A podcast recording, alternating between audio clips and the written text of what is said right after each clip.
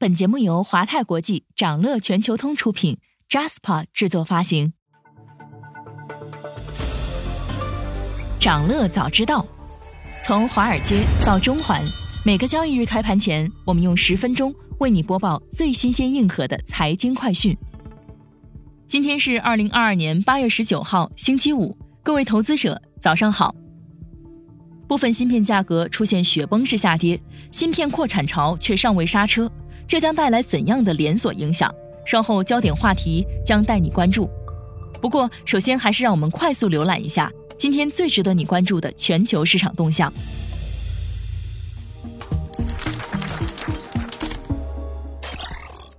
美联储高官相继表态，称美联储可能再次加息，继续给市场预期泼冷水。当地时间周四，圣路易斯联储主席布拉德表示，他没准备认定通胀增长已经见顶。并倾向于在九月议息会议上再次加息七十五个基点。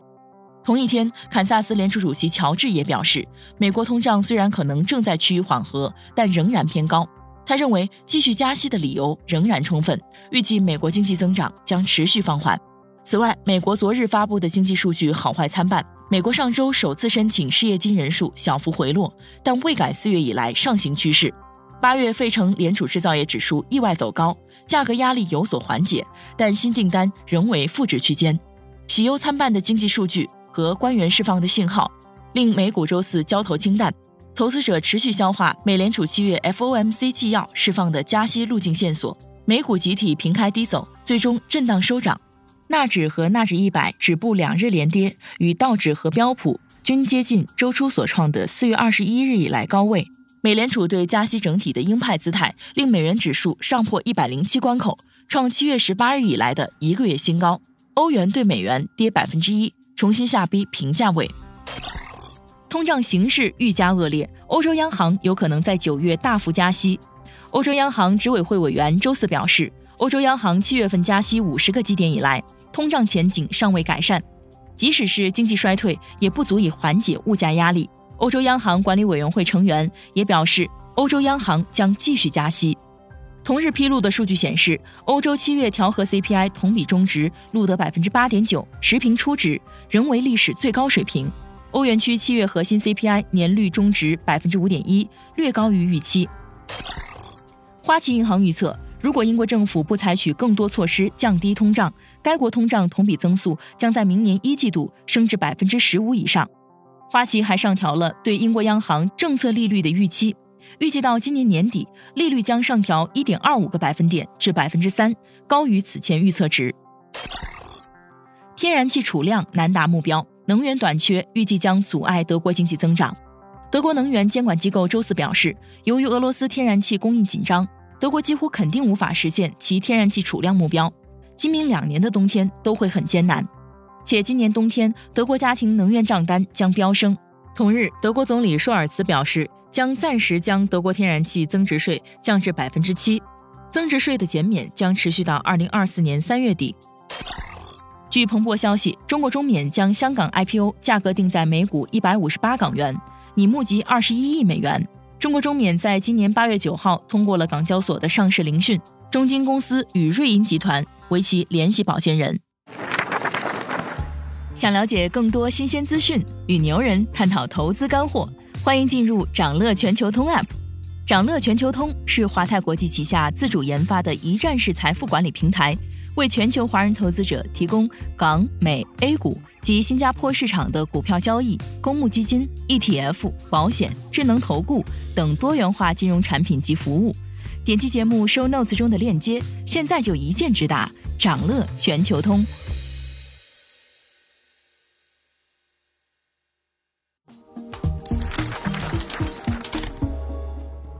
您正在收听的是长乐全球通早间资讯播客节目《长乐早知道》。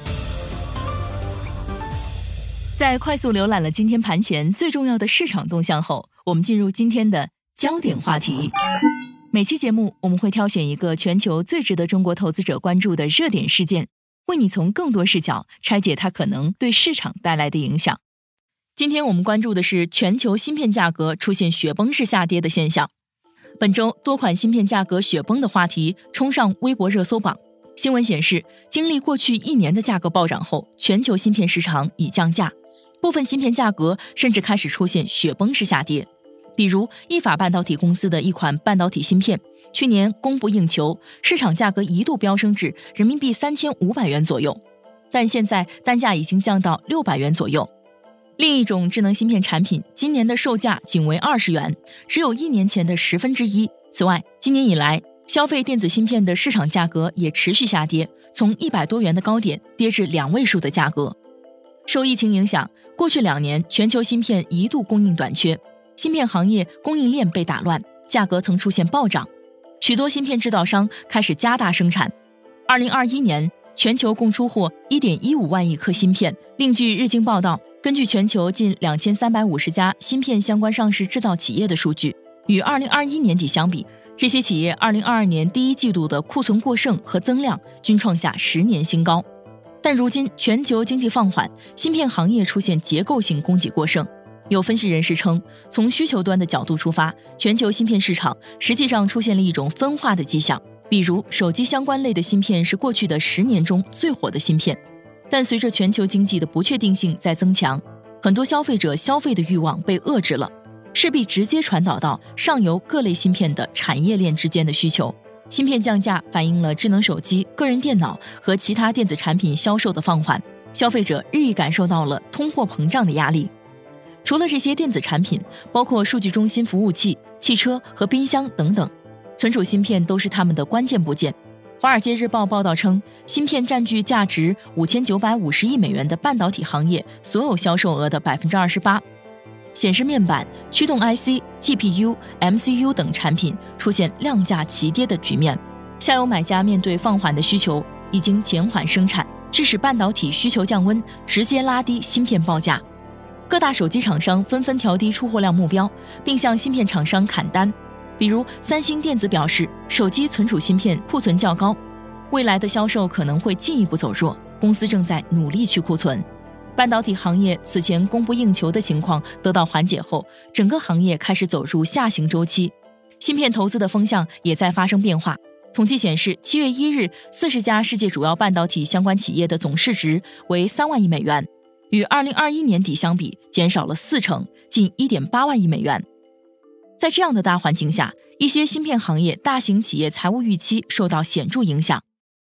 六月，美光发布的盈利预测远低于分析师的预期，并表示将削减生产扩张计划和减少资本支出。